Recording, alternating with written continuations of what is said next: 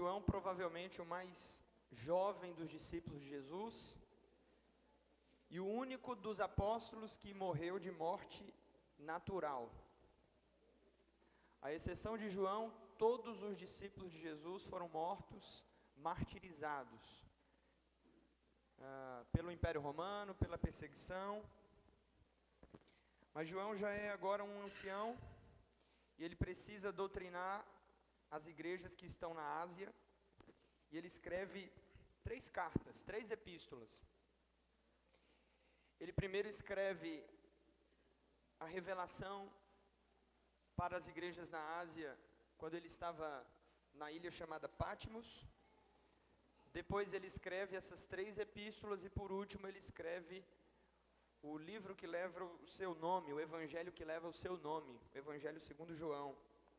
Interessante, né? Porque o último escrito do apóstolo João, na verdade, foi o evangelho, o relato do evangelho de João e não o Apocalipse, como a gente acredita. Então, cronologicamente, o Evangelho de João seria o último livro da Bíblia, apenas a título de curiosidade. 1 João capítulo 5, nós vamos ler o verso 16 e o verso 17. E, e eu queria dar um tema para essa palavra.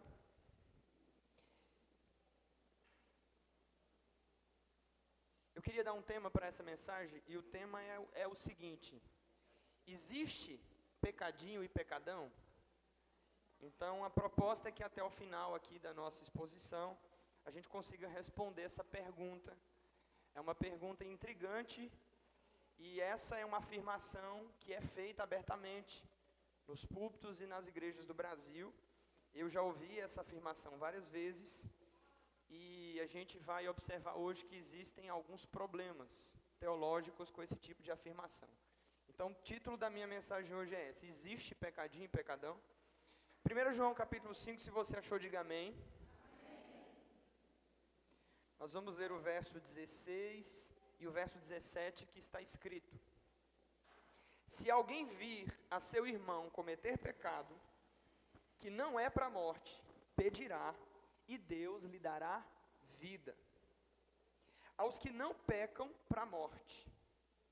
Há pecado, porém, para a morte. E por esse eu não digo que vocês devem orar. Toda injustiça é pecado. Porém, existe um pecado que é para a morte. Ok? Estamos juntos? Estamos juntos, queridos? Olha para quem está perto de você e diga para ele que você está no lugar certo. Com as pessoas certas. Na hora certa. Então, a primeira coisa que eu quero que você entenda, me dá aqui a sua atenção de presente, a primeira coisa que eu quero que você entenda é a diferença entre pecado, transgressão e iniquidade. Então, geralmente, a gente costuma colocar todos os pecados em um grupo só, e a gente costuma a não fazer essa diferença entre o pecado, a transgressão e a iniquidade. Então, aqui no prólogo, aqui na introdução, a gente vai falar um pouquinho sobre isso. Então, a primeira coisa que você precisa entender é que existe uma distinção entre essas três categorias. Existe uma diferença entre pecado, diga comigo, pecado, transgressão e iniquidade. O que, o que seria o pecado, por sua vez? Queridos, o pecado, diz a Escritura, que é errar o alvo. 1 João, capítulo de número 3, verso de número 4, se você puder conferir depois, diz que todo aquele que pratica o pecado é transgressor da lei. E ele explica que o pecado é a transgressão da lei. Então, observe: o pecado é a transgressão dos mandamentos de Deus. O pecado, na verdade, é errar o alvo. É quando Deus quer que eu faça alguma coisa e eu não faço aquilo que é a vontade soberana de Deus. Vou dar um exemplo. Tiago vai dizer, Tiago vai dizer que todo aquele que sabe fazer o bem e não faz, ele comete pecado. Isso está em Tiago capítulo 1, acredito que é o verso 17 ou verso 14. Todo aquele que sabe fazer o bem e não faz, comete pecado. Então, pecado é quando eu posso fazer algo bom, eu posso fazer algo de acordo com a vontade do Senhor, mas infelizmente eu não faço, eu cometo um deslize. Eu posso me santificar mais, mas eu não me santifico. Eu posso obedecer mais, mas eu não obedeço. Eu posso ler mais a Escritura, mas eu não leio. Eu posso ser um melhor esposo, mas eu não sou. Eu posso ser um melhor pai, mas eu falho na minha missão como um pai. Então, todas essas coisas são pecado. Essa é a grande categoria. Você precisa tirar da sua cabeça. Deixa eu começar aqui, módulo de desconstrução, nível 8, nível 10. Você precisa tirar da sua cabeça essa história de pecadinho e pecadão. Por que eu estou falando isso? Porque existem pecados que são imperdoáveis. Vou dar um exemplo. O pecado de Lúcifer, o pecado de Satanás, é imperdoável. Deus jamais vai perdoar Satanás pela sua rebelião. O próprio Jesus afirmou que é permitido, até é permitido alguém blasfemar do Filho. Mas a blasfêmia contra o Espírito Santo, disse Jesus, esse pecado ele é imperdoável. Então a gente já começa entendendo que existe sim uma diferença. Existem categorias de pecado. E isso pode acabar comprometendo a nossa vida. Nesse aspecto, todos nós somos pecadores. Romanos 3:23, essa é uma é, a grande ênfase da doutrina reformada é a depravação total do ser humano. Romanos 3:23 diz que todos pecamos e somos carentes da glória de Deus, somos destituídos da glória de Deus. Então você precisa entender que o pecado hoje, ele habita na natureza humana. Porque nós somos pecadores em Adão. Quando Adão, o homem primevo, ele desobedeceu a Deus, ele comeu do fruto da árvore do conhecimento do bem e do mal, ele abriu a porta para o pecado. E Tiago é muito preciso quando ele diz no capítulo 1 que o pecado tem uma mãe. E quem é a mãe do pecado? A mãe do pecado é a cobiça. A mãe do pecado é uma força interior que leva o homem a desobedecer a Deus, que leva o homem a buscar os seus prazeres em detrimento da vontade divina. Então, geralmente a gente pergunta, e, e essa é uma brincadeira que a gente faz constantemente aqui: é pecado casar? Depende. Por que depende? Depende com quem você casa. Depende se é o tempo certo para casar. Depende se você casou com alguém e você vai se meter debaixo de julgo desigual. Por exemplo, é pecado é, empreender, ter uma empresa e ganhar muito dinheiro? Depende. Depende o que você vai fazer com aquilo que Deus está colocando na sua mão. Depende se você vai ser um administrador, se você vai ser um mordomo do Senhor, ou se você vai utilizar o que Deus está te dando, as bênçãos que Deus está te dando para a sua própria perdição, para se corromper, para se desviar da vontade divina. Porque o próprio Paulo diz em 1 Timóteo capítulo 6 que é o amor ao dinheiro que é a raiz de todos os males, e não o dinheiro propriamente dito. Então a gente precisa entender que existe, o ser humano tem um potencial de pecar e de desobedecer a Deus. Dentro do judaísmo, é, os rabinos chamam isso de a inclinação para o mal. Yetzer hará. Aquela inclinação que a gente tem de fazer exatamente aquilo que é proibido. Observe quando você pega uma criança e você diz para ela: Ó, oh, não pode colocar o dedo aqui nessa tomada. Mas é exatamente isso que ela vai tentar fazer. Se você vai no seu médico e ele te dá uma restrição alimentar e diz: Olha, você não pode de jeito nenhum comer fritura, gordura. Você não pode de jeito nenhum consumir açúcar. É exatamente isso que você vai ter vontade de fazer. Porque o homem tem potencial para pecar. Estamos juntos? O homem tem é, é, desenvoltura, ele tem inclinação para o pecado. Então, a partir do momento que Adão desobedeceu ao Eterno, ele abriu a porta para a mãe do pecado, chamada cobiça. E Tiago vai dizer que o homem só tem a capacidade de pecar porque a cobiça, ela engravida a nossa vontade. E nós começamos a ser tentados pela nossa cobiça, pelo desejo desenfreado do nosso coração. E diz que quando a cobiça dá a luz, aí sim o pecado é consumado. E ele vem ao mundo. Isso está em Tiago capítulo 1. Eu queria abrir a escritura e queria ler com você esse texto, só para a gente lançar esse fundamento. É Tiago capítulo de número 1, ah, verso de número 13, 14 e 15. O texto que eu acabei de citar diz exatamente assim: Ninguém ao ser tentado diga, sou tentado por Deus. Porque Deus não pode ser tentado pelo mal e ele a ninguém tenta. Verso 14: Ao contrário, cada um é tentado, observe, pela sua própria cobiça. E quando essa o atrai e o seduz, então a cobiça, depois de haver concebido, ou seja, ela engravida, dá à luz o pecado. E o pecado, uma vez consumado, gera a morte. Então, o que é o pecado? O pecado é essa inclinação que a gente tem para desobedecer a Deus. E nós podemos, nós podemos ser tentados pelo pecado e ceder a ele. Lembra quando Caim, ah, ele ficou triste, porque Deus recebeu a oferta de Abel e não a sua? Então o Senhor olhou para o semblante dele e perguntou: Caim, por que está contristado o teu semblante? Por que está descaído o teu semblante? Porventura, não haverá aceitação para ti se você fizer o bem? Aí o próprio Deus diz: Caim, cuidado, o pecado jaz à porta, o pecado está à espreita, e o seu desejo será para ti, e cabe a você dominá-lo, cabe a você subjugá-lo. Então, o pecado é essa inclinação que a gente tem para desobediência. O homem tem potencial para desobedecer a Deus. E mesmo o homem novamente nascido em Cristo Jesus, ele ainda vai continuar lutando contra essa natureza pecaminosa, caída, adâmica. Porque essa natureza pecaminosa ainda está dentro de nós e ela ainda tem força. Ela ainda consegue conduzir a nossa vontade. Eu fico olhando, irmãos, a gente num propósito de jejum de 30 dias, a gente aqui passa 12 horas de jejum, orando, intercedendo, clamando o Senhor.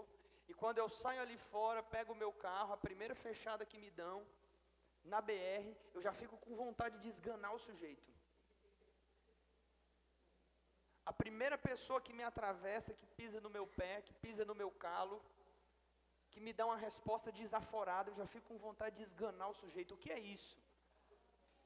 Isso é a força do pecado que habita dentro de nós. Essa capacidade que a gente tem de desobedecer a Deus. E às vezes o pecado é exatamente você, observe, deixar de fazer aquilo que Deus quer que você faça. Pecado a gente vai entender, é diferente de transgressão. Porque o pecado, muitas vezes, é você deixar de fazer o que Deus mandou você fazer. Deus manda você ser uma pessoa generosa. Você tem a oportunidade de ser generoso e você não é. Pecado. Deus manda você congregar numa igreja. Deus manda você comungar com seus irmãos. Mas você não comunga, você está no isolamento. Pecado. Jesus ensinou que todo crente deve ter vida secreta de oração. Mateus 6,5. Você não tem vida secreta de oração. Pecado. Quantos estão entendendo? Agora eu disse: o pecado é diferente da transgressão. Pastor, então a pergunta é: o que é a transgressão? A transgressão é quando você extrapola um limite que Deus estabeleceu. Ou literalmente, quando você quebra um mandamento. Quando você ultrapassa um limite que Deus colocou. Isso é a transgressão. Vou dar um exemplo de transgressão. Exemplo de transgressão: os dez mandamentos.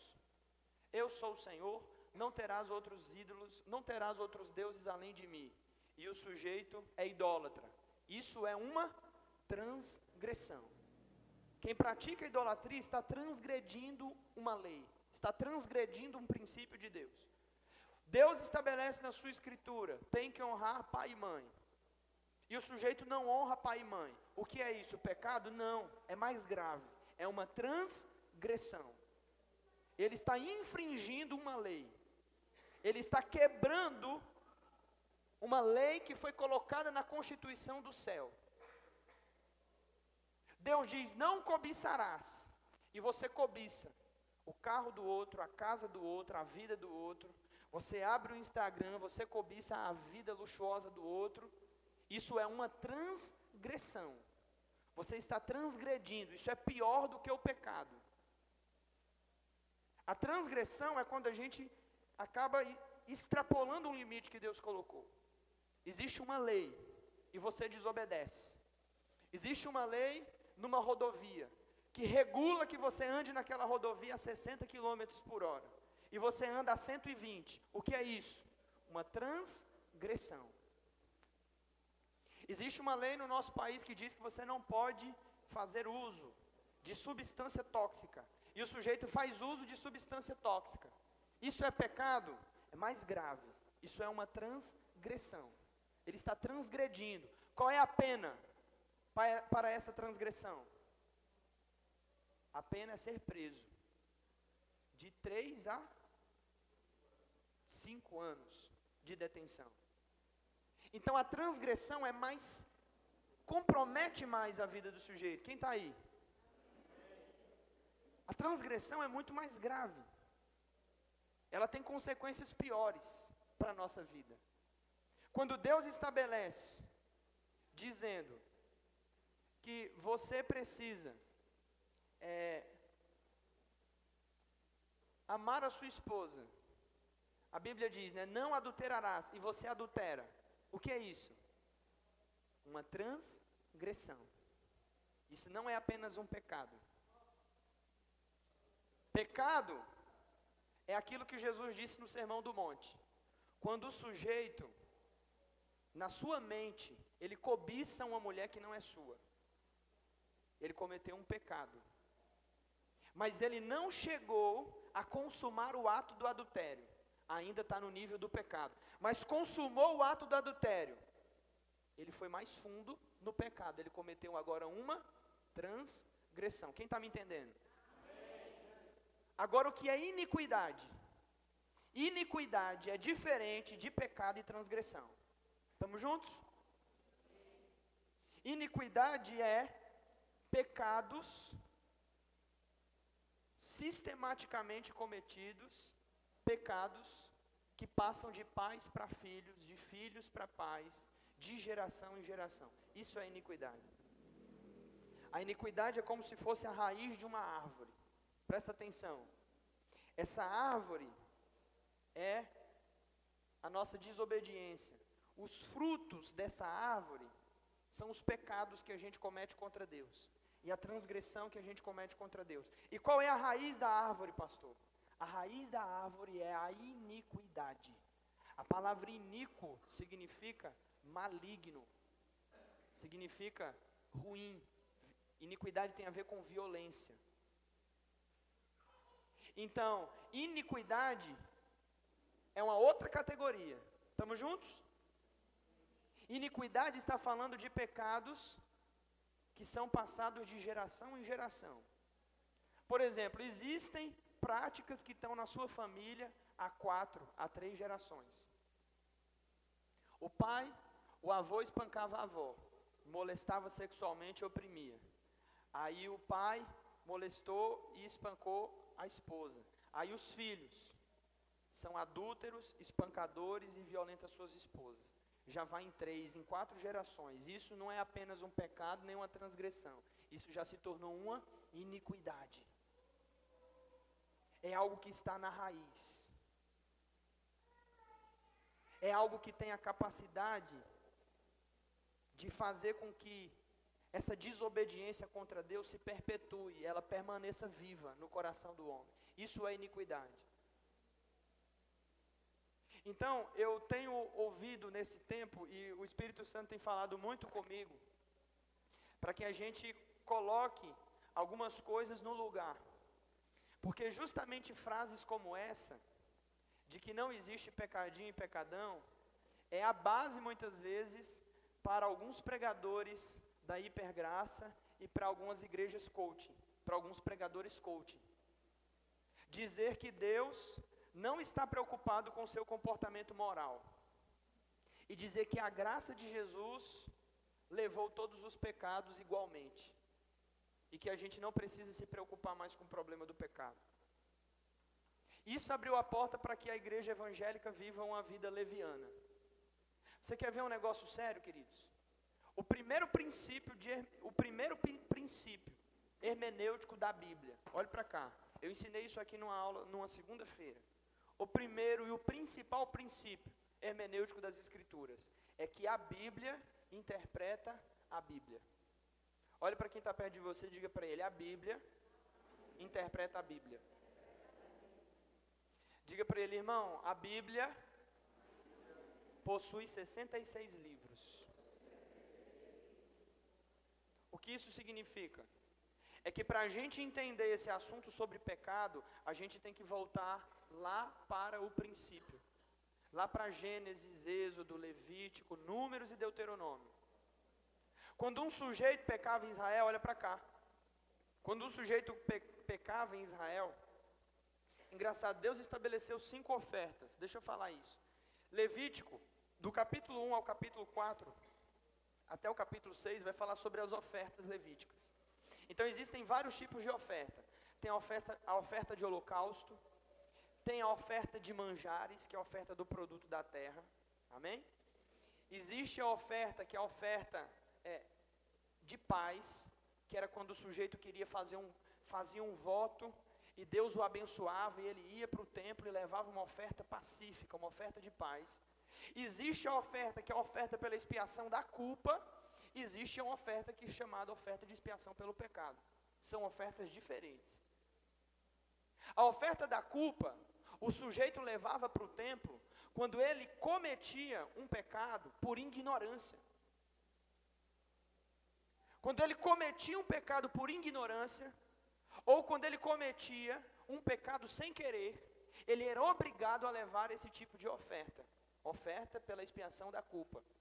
Se o seu animal tivesse lavrando a terra e de repente num acidente envolvesse ele matasse um, um trabalhador, você tinha que indenizar a família do sujeito e automaticamente ir para o templo, levar uma oferta de expiação pela culpa.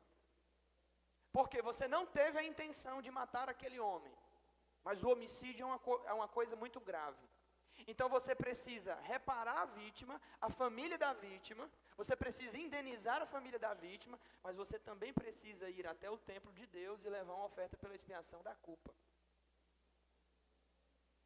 Agora, quando o sujeito ia levar uma oferta pela expiação do pecado? Todos os anos, no dia de Yom Kippur, dias 10 do mês 7, toda a nação ia diante de Deus e entregava um cordeiro, entregava é, é, um novilho para ser imolado, pela oferta da expiação do pecado. Porque ele passava o ano todo, e nesse ano, às vezes ele desobedecia a Deus, ele brigava com a esposa, às vezes ele era infiel em algumas questões, ele deixava de obedecer alguns mandamentos. Então, todos os anos ele precisava oferecer um animal, para que ele fosse aceito por Deus. Então, você precisa entender que existe uma diferença entre essas categorias. Ó, a gente está falando de coisas que acontecem, muitas das vezes por ignorância ou por fraqueza, e coisas que acontecem de caso pensado, planejado na mente, calculado, friamente calculado. A pena para ambos era diferente. Aí você vai para a Bíblia e você percebe que Deus estabeleceu uma pena para certos tipos de pecado. Não era todo pecado que era tratado igualmente. Existem pecados que são mais graves. Por exemplo, homicídio. Se o sujeito matasse alguém, ele seria morto. Porque o homicídio ele derramou sangue inocente. E como que retrata o homicídio? O sujeito vai ser apedrejado. Adultério, se o sujeito adulterasse, o que era que acontecia com ele? Não adiantava ir para o templo levar um cordeiro. Não adiantava ir para o templo, templo levar uma oferta. O casal de adúlteros era colocado no paredão e era apedrejado pela comunidade de Israel. Se o sujeito cometesse idolatria, o sujeito era apedrejado. Se o sujeito invocasse os mortos, era apedrejado. Necromancia A pena para a necromancia é a morte do feiticeiro, daquele que invocou os mortos. Está entendendo, queridos? Então existem punições diferentes para pecados diferentes. E Deus estabeleceu, no mínimo, cinco tipos de pecado que são sujeitos à morte: adultério, consultar os mortos, idolatria, o homicídio, como eu já falei, a feitiçaria e o derramamento de sangue e a desonra aos pais. Eu vou ler alguns textos para você entender o que eu estou falando. Êxodo 21, verso 12 está escrito: Quem ferir alguém de modo que este morra, certamente será morto. Êxodo 21, 15: O que ferir a seu pai ou a sua mãe, certamente será morto. Isso é interessante. Deixa eu dar aqui é, um exemplo aqui para todos nós, que temos famílias e, e temos né, pais, somos filhos, somos pais. Se um filho cometesse loucura em Israel, abominando os seus pais, ele era repreendido, e se ele não mudasse o seu comportamento, ele era levado em público, e toda a comunidade pegava em pedras para matar aquele filho rebelde. E os primeiros a lançar as pedras eram seus pais. Você pode olhar para isso e pode dizer: Poxa, esse é um Deus rigoroso. Um Deus que mata as pessoas que desobedecem. E claro, hoje no século 21, ninguém tem carta branca, nem temos é, base legal alguma para sair matando as pessoas que pecam. Mas o princípio espiritual permanece, está vivo. Hum. É aqui onde eu queria chegar. Deus muda, irmãos? Quem acha que Deus muda? Deus não muda. Se ele disse, se o sujeito desonra pai e mãe, morre, e antigamente a comunidade pegava em pedras e matava o sujeito, bom, essa era uma forma de morrer. Mas concorda comigo que existem muitas outras formas de morrer? Muitas. Muitas. O princípio ainda continua valendo. Se o sujeito adulterasse, ele seria morto. Aí o cara adultera e aparentemente não acontece nada. No outro dia, na segunda-feira de manhã, ele toma banho, bota a roupa, vai trabalhar do mesmo jeito. Pergunta que não quer calar: será que esse cara está vivo ou está morto?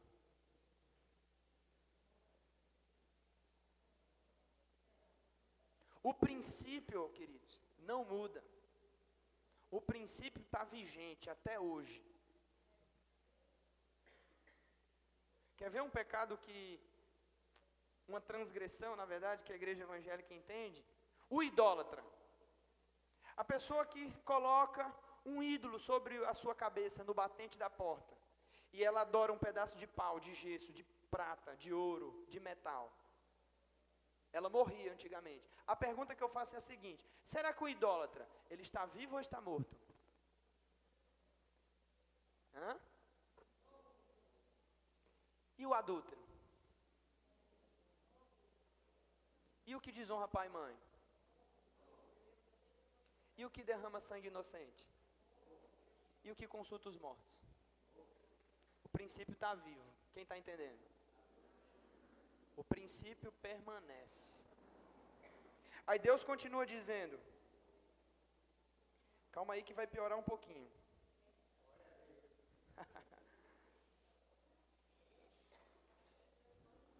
Êxodo 22, 20: O que sacrificar os deuses, e não só o Senhor, será morto. Olha só. E, números 35, 30. Todo aquele que matar alguma pessoa conforme depoimento de testemunhas, esse será morto. Mas uma só testemunha não testemunhar contra ninguém para que não morra. E por aí vai, queridos. A lista é grande. Pastor, por que, que você está falando isso? Para desmantelar um sofisma que existe hoje na nossa geração. Qual é o sofisma? É de que não existe pecadinho, pecadão. E sabe o que isso tem levado as pessoas a fazer? Olha para cá. O sujeito tem uma conversa com uma mulher no WhatsApp, uma conversa provocante. Um cara casado com a mulher casada, solteira, enfim, planeja um adultério. Aí na mente o que ele pensa? Vixe, já adulterei. Aí o que é que ele faz? Bom, o que é um peido para quem está cagado? Se eu já adulterei, então, opa, vamos marcar um encontro e vamos embora. Enfiar o pé na jaca. É isso que tem acontecido nessa geração. Porque a gente vive numa geração de pessoas cínicas. Nós vivemos numa geração de pessoas extremamente, extremamente rebeldes contra Deus. Paulo diz que é uma geração que amontoa para si doutores conforme as suas próprias concupiscências. Aí o cara pensa: se Deus me perdoou do dízimo que eu não dei na igreja, então ele me perdoa desse adultério. Quem está entendendo? Isso é a hipergraça. Nivelou todos os pecados e colocou o sangue de Jesus como um pagamento para todos os pecados que aconteceram no passado, no presente e no futuro. Isso faz com que um crente viva uma vida leviana. O cara pensa: bom, se eu já é, é, briguei com a minha supervisora, se eu briguei com a minha patroa, se eu já falei mal desse sujeito, então agora já falei mal dele, então agora eu, eu meto um soco na cara.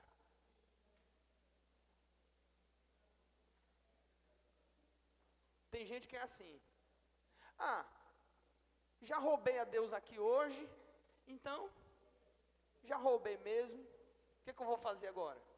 Eu vou continuar roubando o ano todo, e quando for lá em julho, agosto, eu peço perdão e eu me reconcilio com Deus. É isso que está acontecendo, gente. É isso que está acontecendo. O sujeito vê pornografia, se masturba, ou a menina vê pornografia, a mulher se masturba, aí pensa, bom, Deus já me perdoou desse delitozinho aqui, então agora o que, acontece? Eu vou continuar, porque é gostoso. Porque não vem me dizer que o pecado não é bom, porque é. Só que tem um problema, o pecado mata. Esse é o problema. Porque o princípio ainda está valendo. Aí os pregadores da hipergraça e os pregadores coaching aí, eu não vou citar nomes, esses dias eu me excedi aqui, citei um monte de nome, tava era brabo. Mas não vou fazer mais isso, é muito antiético, tá, irmãos? Me perdoem quando eu fizer esse tipo de coisa. Tenham paciência com o seu pastor, tá? Às vezes eu me excedo um pouco. Aí o que que acontece? Até esqueci que eu ia falar. Né? Para que fazer esse tipo de comentário, né? Bom, vamos lá. Abre em 1 Coríntios capítulo 6.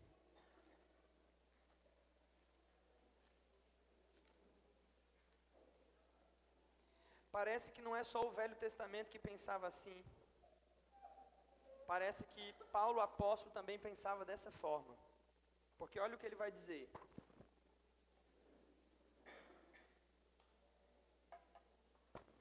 1 Coríntios capítulo 6, versículo 18. Ah, lembrei o que eu ia falar. Obrigado, Jesus. Ó, sabe como é o povo?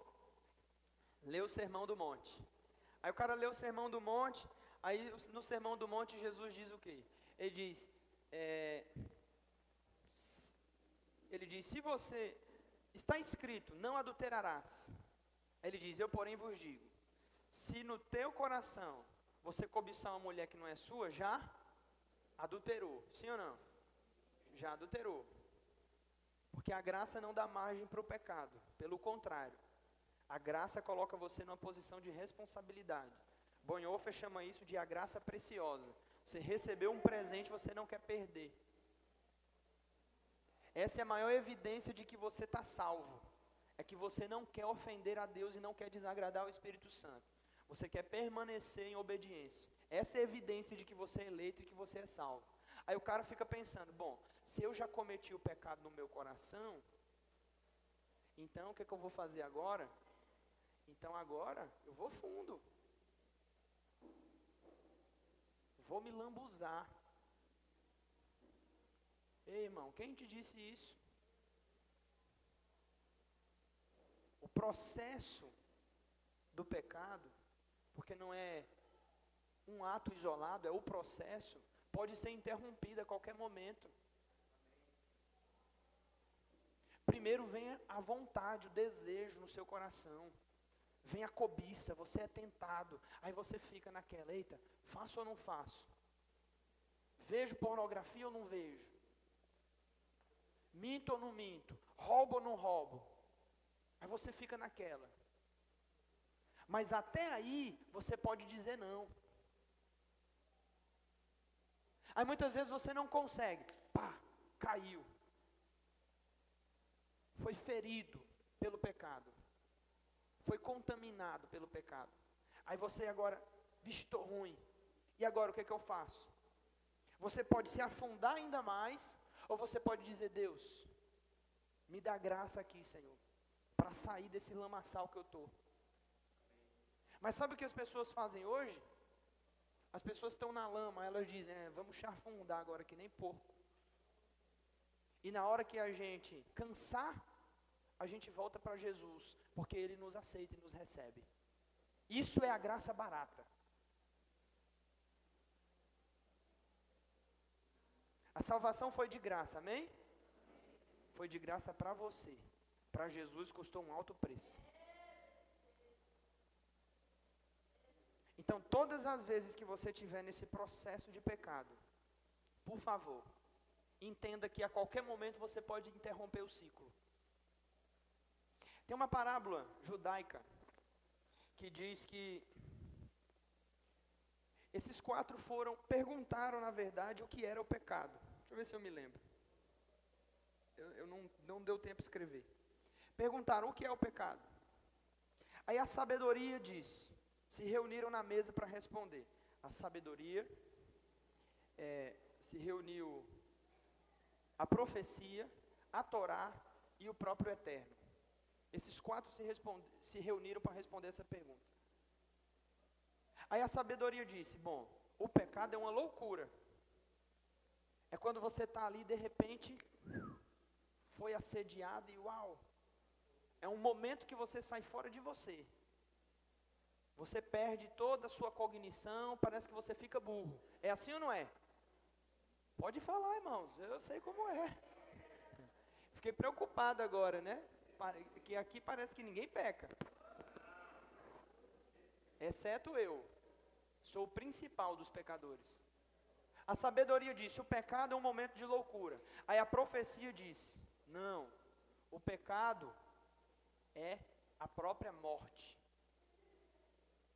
A profecia respondeu: o pecado é a morte. Porque o pecado separa o homem de Deus, cria um muro de separação e coloca o homem numa condição de ira, debaixo da ira de Deus. Aí a Torá diz: não, o pecado não é só loucura e nem só morte. A Torá vai dizer: o pecado é falta de administração é falta de administração. A pessoa não conseguiu administrar seus desejos interiores, sua vontade, não conseguiu administrar o seu etserrará, a sua inclinação, foi enganada pela própria alma. Aí chega Deus e diz: O que é o pecado? Aí Deus diz: O pecado é uma oportunidade. Uau! Como assim, Deus? O pecado é uma oportunidade. Deus diz: o pecado é uma oportunidade do homem fazer chuvar. Traduz, né, pastor? Do homem fazer um caminho de volta, um retorno. Deus é tão santo, queridos, Deus é tão poderoso, tremendo. Ele é tão diferente, ele é tão outro que ele não se ofende com o meu e com o seu pecado. Isso é graça, irmãos. Deus não se ofende com o nosso pecado. Deus diz: o pecado, meu filho, é uma oportunidade de você retornar para mim. De você dizer: Senhor, eu não quero. Eu quero viver Sua vontade. Eu estou aqui arrebentado, mas eu quero voltar. Uau!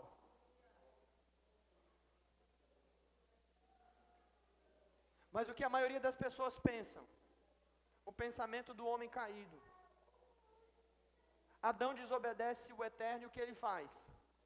Ele se esconde atrás das folhas de figueira, da sua justiça própria, ele mascara. O Senhor vem no jardim, imagine os passos de Deus no jardim, ali na própria pessoa de Jesus. Pá. E quando Adão ouve os passos do anjo do Senhor, de Yeshua, a pré-encarnação do filho, quando ele ouve, o que ele faz? Ao invés de correr para os seus pés e de pedir misericórdia, o que ele faz? Ele se esconde.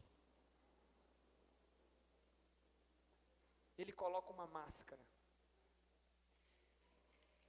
Ele maquia a situação. Ele finge que nada está acontecendo. Ou então ele faz como a geração de hoje: ele vai para o terapeuta.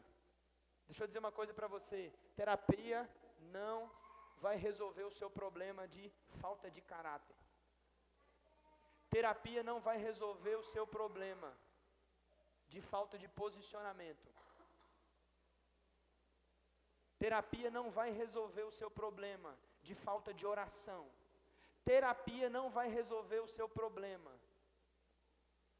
de falta de tratar com a verdade. Vai não, irmão. Ou então, quando não buscam uma terapia, o que é que eles fazem hoje? Eles buscam uma igreja coaching. E um pregador que vai dizer para eles: Deus está feliz com você. Não se preocupe, Ele te ama mesmo assim. Mentira. Anestesia sua alma e faz com que você seja uma pessoa. Sabe, sabe como é o nome disso? Autocomplacência. Olha que palavra bonita, né? Anota essa palavra e procura depois no dicionário. Autocomplacência. Sabe o que é autocomplacência? É quando você fala para você mesmo: tá tudo bem. É porque eu sou assim mesmo, eu sou fraco. Deus entende. Blá, blá, blá, blá, blá, blá, blá. Você estará diante do trono. E você vai ter que dar conta de todas as atitudes as quais você não se arrependeu e de todos os pecados os quais você não confessou.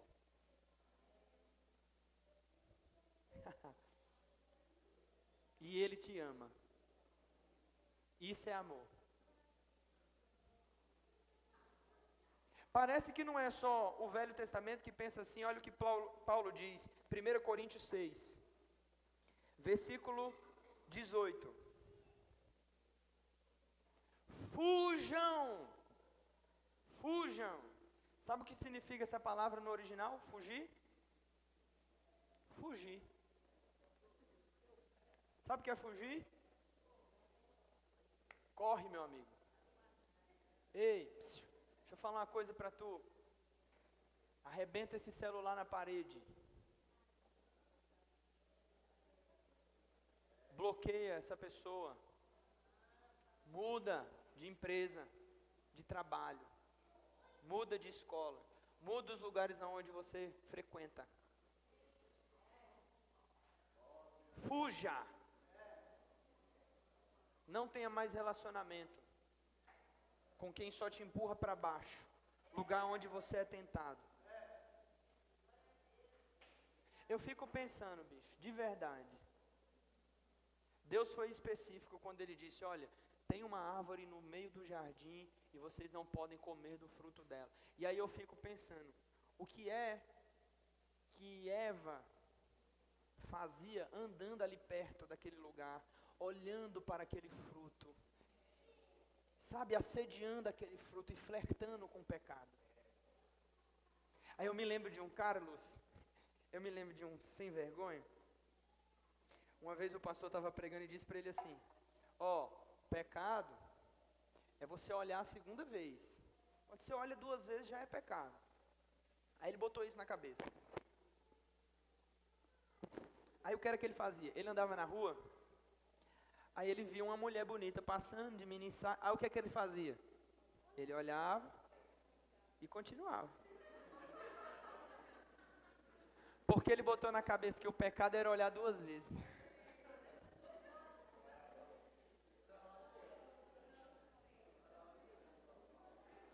Quando Paulo diz fuja, cara, faz que nem José. A Bíblia diz que José fugiu de dentro do quarto, na casa de Potifar, a, a ponto das, das vestes deles ficarem nas mãos da esposa de Potifar. Fugiu pelado, fugiu do jeito que estava, se livrou como podia. Mas é melhor você escapar fedendo do que você morrer cheiroso.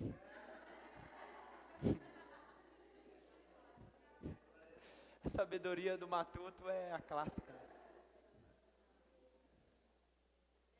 Paulo diz: fujam da impureza. Agora presta atenção. Qualquer outro pecado que uma pessoa comete é fora do corpo. Você está aí, irmão? Mas aquele que pratica a imoralidade peca contra o próprio corpo. Aí tem um problema aqui teológico gravíssimo. Por quê? Porque olha o que Paulo apóstolo fez, presta atenção. Ele pegou todos os pecados, todos, e ele diz, ó, todos esses pecados estão do lado de cá. Aí ele pegou a imoralidade sexual e falou: esse aqui está do lado de cá, fuja desse. Aí eu pergunto a você: existe pecadinho e pecadão? Isso não é um salvo-conduto, não é um cheque em branco para você contar uma mentirinha. Isso não é um cheque em branco, nem é respaldo para você é, é, praticar um pequeno delito. Isso não é respaldo. O que eu estou dizendo é que existem consequências que são piores para certos tipos de pecado. E Paulo vai dizer: fuja deles. Fuja deles.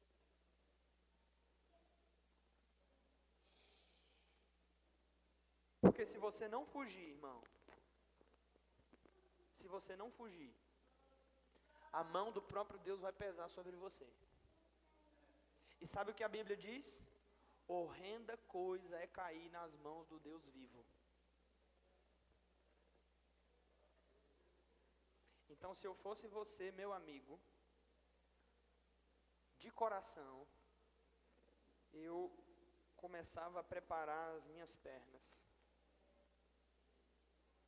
Se eu fosse você, eu começava a rever algumas práticas que você tem tido na sua vida. E eu começava, ó, fugir, capar o gato.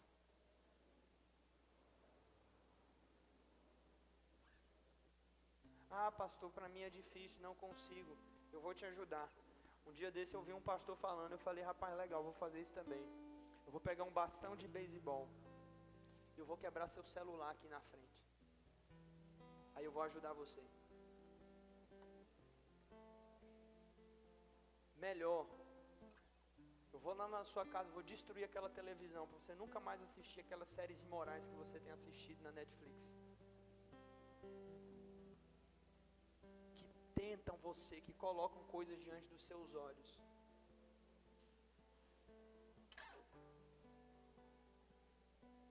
Vamos dar uma ida lá na sua dispensa. Tirar o açúcar do seu armário. Porque glutonaria é pecado, irmãos. Amém? Glutonaria é obra da carne. Vamos tirar o açúcar da sua vida. Vou quebrar o seu cartão de crédito para você parar de ficar comendo porcaria, lanche aí fora, fast food, todo dia da semana. Para você deixar de ser um rebelde contra Deus. Aí eu te ajudo, olha que legal.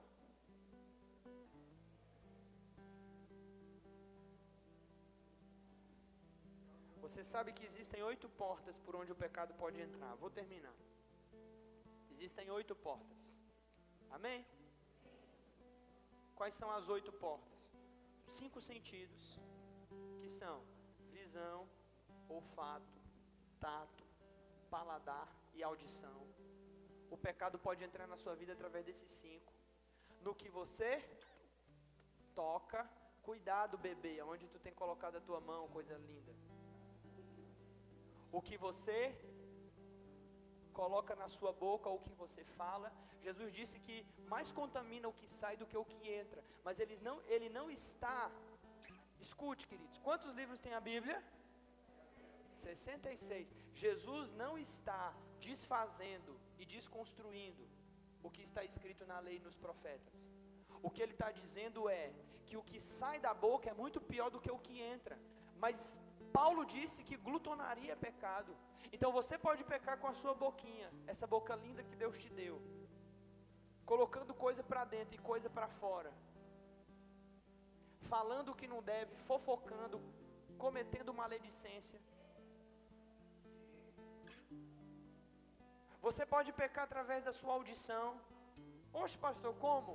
Quando você fica ouvindo essas músicas imorais, quando você empresta o seu ouvido para o fofoqueiro, a maledicência é terrível, porque ela mata três.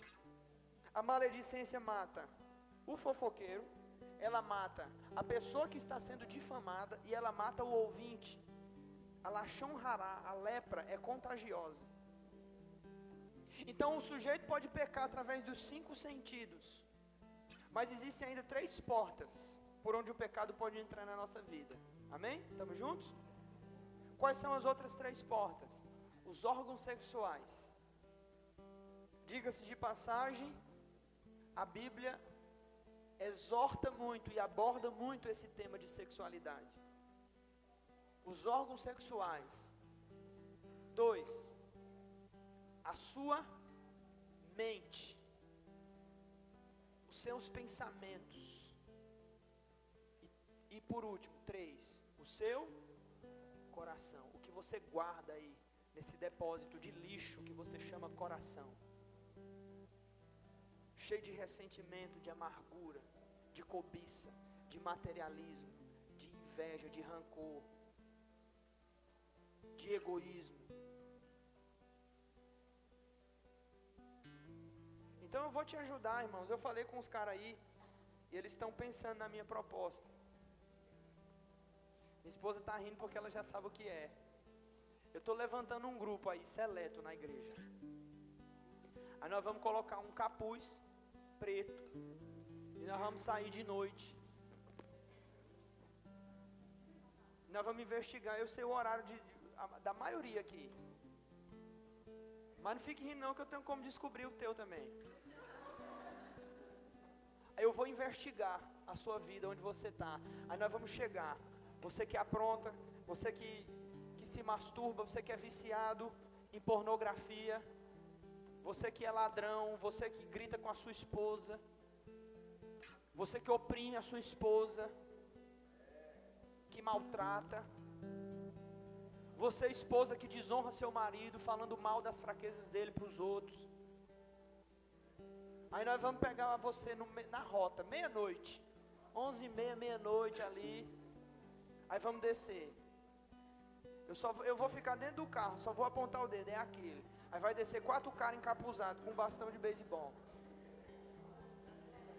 Aí nós vamos dar uma surra, irmão, uma surra. Quebrar no pau. E tu vai, gordinho.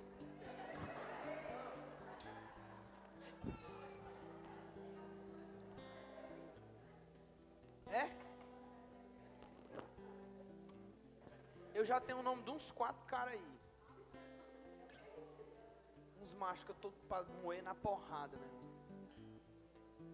Aí depois que a gente quebrar no pau mesmo, que o cara tiver moído, aí nós vamos botar só um bilhete, vai dizer, ó, Jesus mandou.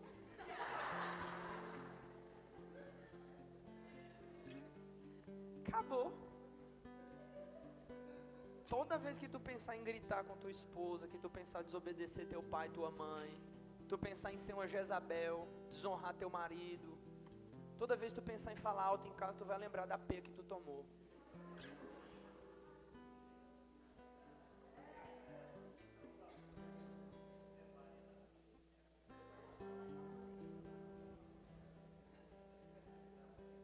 Olhe para quem está perto de você e diga para ele: fuja do pecado.